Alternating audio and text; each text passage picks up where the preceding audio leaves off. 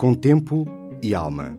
Um jornalista do público e um especialista convidado pela Fundação Francisco Manuel dos Santos conversam sobre os temas mais relevantes da sociedade. Com tempo para falar, para ouvir e para pensar.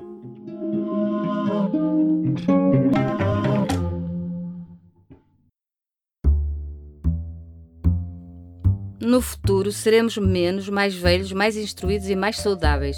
Quem o diz é Teresa Rodrigues no ensaio Envelhecimento e Políticas de Saúde da Fundação Francisco Manuel dos Santos.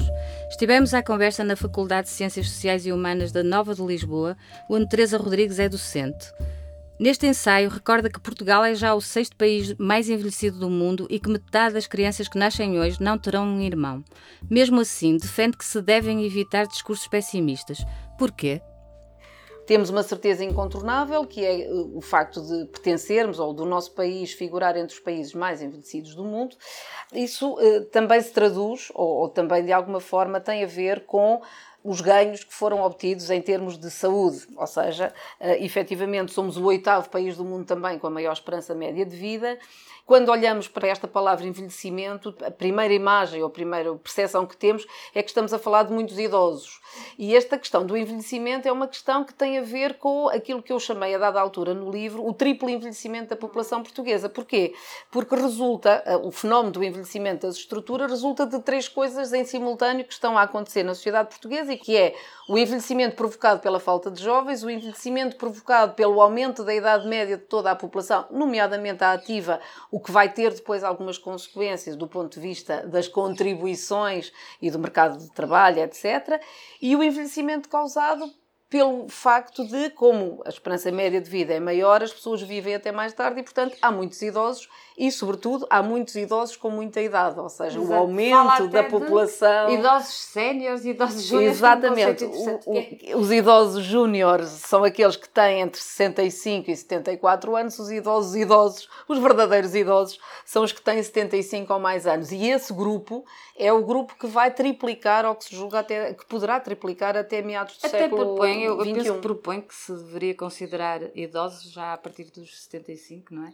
Repare que quando nós falamos de idosos, tem, temos a noção, ou pelo menos tentamos perceber e entender a, palavra uh, num sentido que tem a ver com a inatividade económica, tem a ver com alguma debilidade em termos de saúde, tendo em conta o envelhecimento biológico, digamos assim, e portanto tudo isso está a derrapar. Uh, seja causa ou consequência, ou seja, as pessoas são ativas até mais tarde porque têm melhor saúde, porque duram mais anos de vida e, e, agora os grandes, as grandes conquistas têm a ver com a garantia de que esses anos de vida a mais, digamos assim, ou ganhos, são anos de vida que são passados com boa saúde. E portanto agora aqui a grande aposta não é um, aumentar. enfim, aumentar ou, ou tentar um, que a ciência médica nos prolongue muito mais anos. Sim. Obviamente, esse também é um desígnio, não é? Para que é que nós queremos durar muitos anos se, entretanto, estivermos de muito má saúde? esse, nesse indicador, Portugal não está muito bem, pelo menos no, nas mulheres. Não? É? sim, o, de acordo com os. Saudável, é? Exatamente. Agora,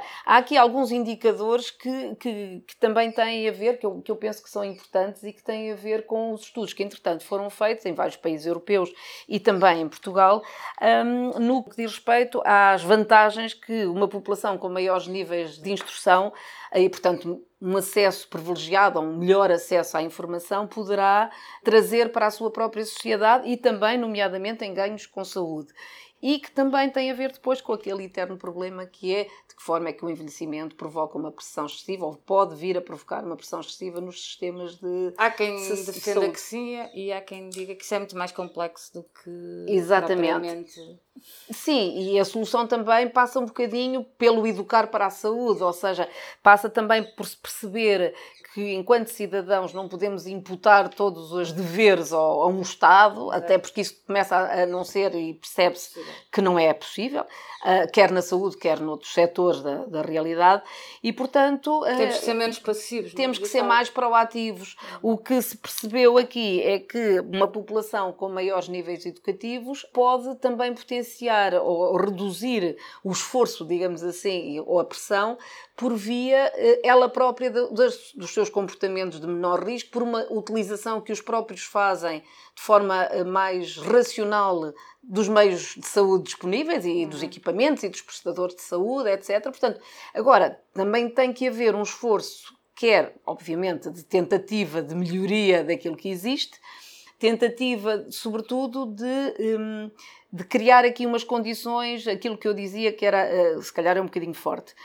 democratizar eh, a saúde do ponto de vista também regional. Nós continuamos a ter em Portugal diferenças no acesso à saúde e diferenças de caráter regional que as, as medidas que, que têm vindo a ser tomadas nem sempre parecem estar a resultar eh, com o mesmo grau de sucesso conforme as regiões do país. E nós temos que pensar também neles, não é? Uhum. Portanto, a questão da flexibilidade um, das medidas no, no, âmbito da saúde para poderem potenciar uma generalização e, uma, e um igual acesso aos serviços e à prestação de cuidados, etc., de populações que são muito diferentes nas suas características, é uma preocupação que tem que ser colocada em cima da mesa e que, eventualmente, é o maior desafio na Sim, atualidade e no futuro é próprio. É mudar de paradigma, não é? Porque pois. A, nós, a sociedade não se adaptou a este envelhecimento acelerado. De... Exatamente, exatamente. E no fundo é a tal mudança de paradigma, é, tudo tem que mudar. Vão mudar as pessoas, por razões evidentes, não é? Um, as pessoas que são objeto de, ou os cidadãos que pretendem ter acesso à saúde, acesso a cuidados de saúde, etc.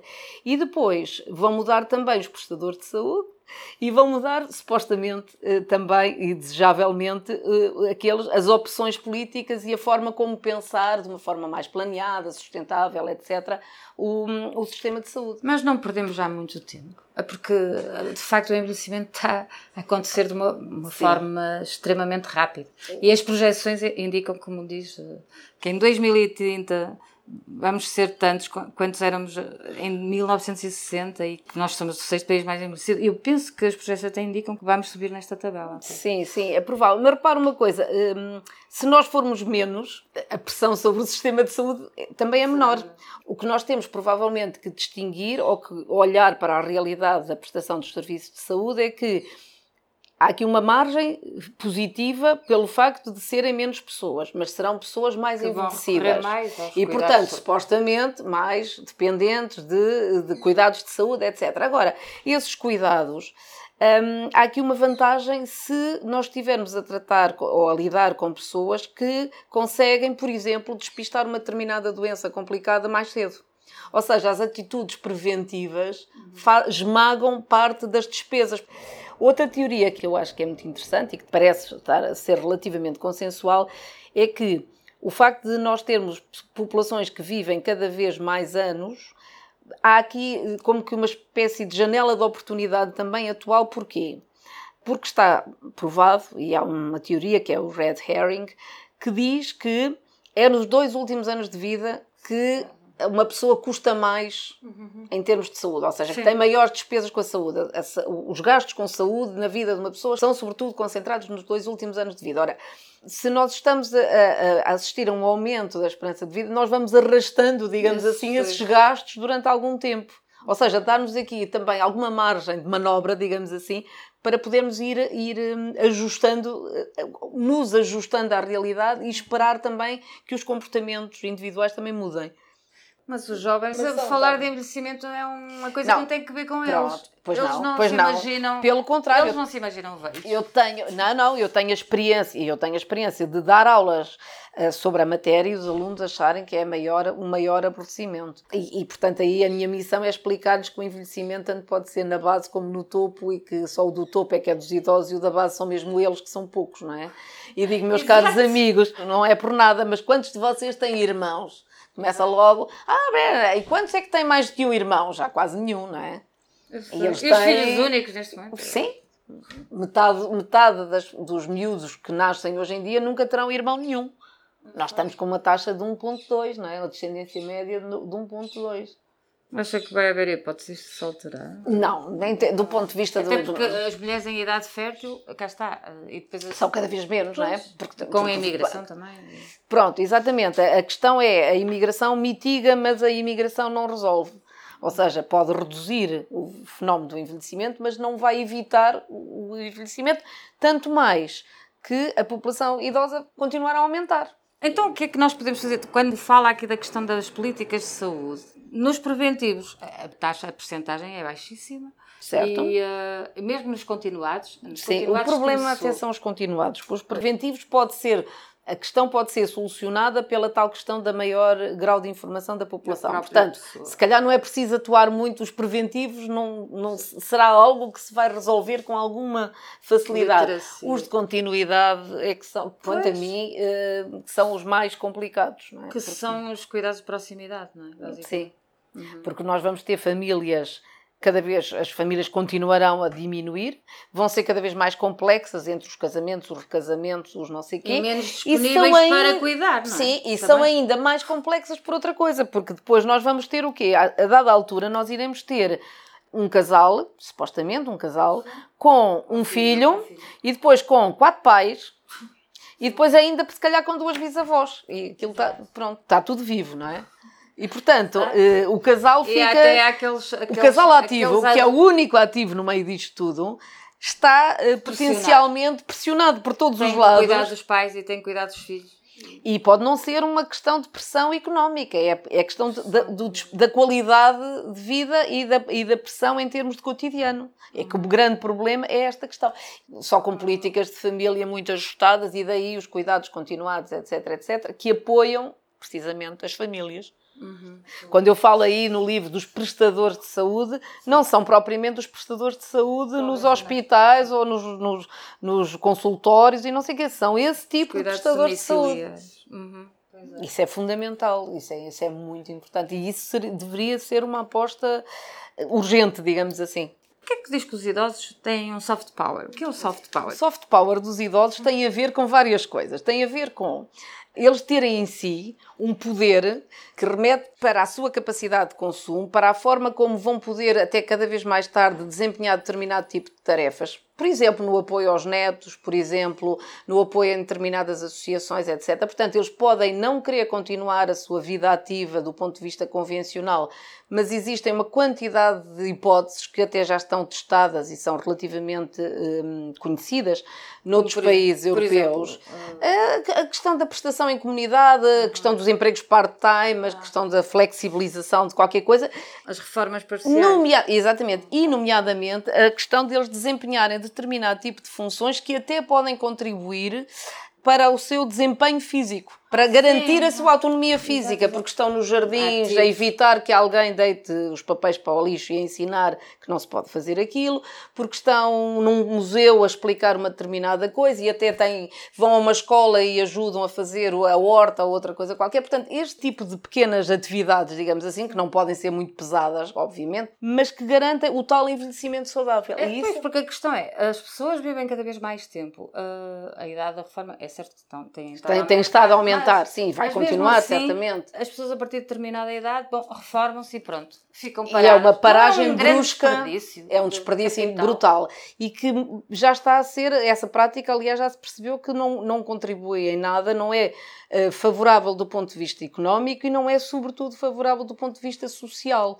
E, portanto, a ideia é, ou eh, os, os exemplos de outras, de outras sociedades europeias, etc., vão precisamente nesse, nessa linha, que é eh, permitir criar formas de que, o, para já, que a, a, a diferença entre atividade e inatividade não seja de um dia para o outro e não seja medida por questões de, de data de nascimento e, portanto, isso é uma das hipóteses, mas sim por limitações físicas, ou seja, a partir Sim, do claro, momento em que a claro. pessoa se sente com saúde, com condições e que quer, ser possível a pessoa continuar a desempenhar determinado tipo de tarefas, optar por uma segunda vida profissional, obviamente.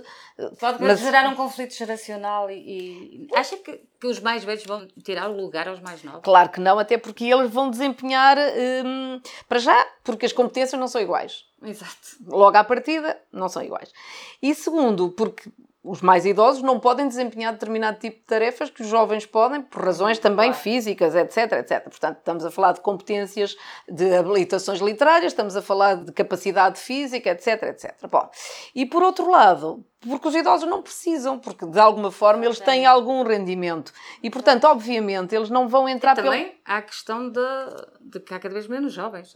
e também haverá cada vez menos jovens. Portanto, a questão de, da pressão do emprego ou do desemprego também é uma coisa que acaba por se resolver do ponto de vista... Exato, ou seja, exato. por isso é que o envelhecimento não tem só coisas negativas. Ou seja... Mas as pessoas olham para isto com os olhos da, do, da, atual, da atualidade. Não conseguem projetar-se... Pois, por isso é que é tão importante a questão de, de fazer análises perspectivas Acho que os nossos políticos conseguem fazer análise a esse os nossos políticos, eh, prazo, graça, têm efeito. Nós temos ciclos políticos, não é? E, portanto, os ciclos políticos muitas vezes não, não são pagináveis, não se compadecem com a tomada de medidas que são medidas eh, consistentes e, e que só têm efeitos a médio e longo pois é prazo. É e, portanto, há aqui um desacerto, uma, uma dificuldade em lidar com este tipo de tempos diferentes, não é? Mas os mais idosos não têm sido muito, não têm pesado muito nesses ciclos políticos. Mas se calhar daqui para a frente. Com... Os idosos votam. E os do futuro ainda votam mais. Pois porque é. os de agora até se calhar Ou seja, não eles vão. contar mais ainda do ponto de vista político, não, é? Pois, a pressão do ponto de vista dos direitos dos Só mais que não idosos. são muito reivindicativos. Mas acha que vão ser muito mais reivindicativos? Eu acho que sim. Eu acho que sim. A exigência vai ser muito maior. Porque também sabem como exigir, não é? Ou seja, não só os seus padrões e as suas expectativas não são idênticas aos dos idosos atuais, como sabem o que fazer para tentar demonstrar quais são e para fazer vingar determinado tipo de reivindicações. E, portanto, isso também é outra coisa que vai ser eh, Uhum. Vai... Como, como, é que acha que vão ser então? Já disse isso em várias afirmações que fez aqui, mas os idosos do futuro. Eh, diz aqui que nós vamos ser menos, mais velhos, mais instruídos e com maior capacidade de consumo e mais saudáveis. Ou seja, os próprios idosos vão representar um nicho de mercado. Soft power, porque eles contribuem para as indústrias farmacêuticas, para o lazer todo, eh, para o turismo, para, para tudo. A restauração. A restauração, a, a compra de, de, determinado tipo de produtos em, em detrimento de outros. Sim, o lazer é diferente, Exatamente. porque esses idosos, por exemplo, até leem. Exato, vão ao cinema. Vão ao cinema, leem, vão ao teatro. Portanto, são pessoas que têm outra, outro tipo de exigências do ponto de vista de, e capacidade Mas para... nós vamos ter esta coexistência desse tipo de idosos Sim. Cá está este novo perfil, uh, que já, já existe na atualidade. Já existe, mas, mas que vai, ainda, ainda sim, vai aumentar, vai, aumentar, muito, vai aumentar muito com a questão vai -se do, generalizar. dos baby boomers, não é? Pois, e vai, sim, sim, sim. E vai generalizar, que é uma coisa que neste momento... Foi exatamente na geração de 60 que nasceram mais crianças. Portanto, são esses os sim, próximos sim, idosos. Sim, sim, sim. sim. Daqui estamos a falar de 20 anos, dos próximos 20 anos ou 30 anos. Portanto, são esses todos, não é? São aqueles que têm agora 50 e que daqui a por 30 anos têm 80. Exatamente, exatamente. Pronto. Ok. Com tempo e alma.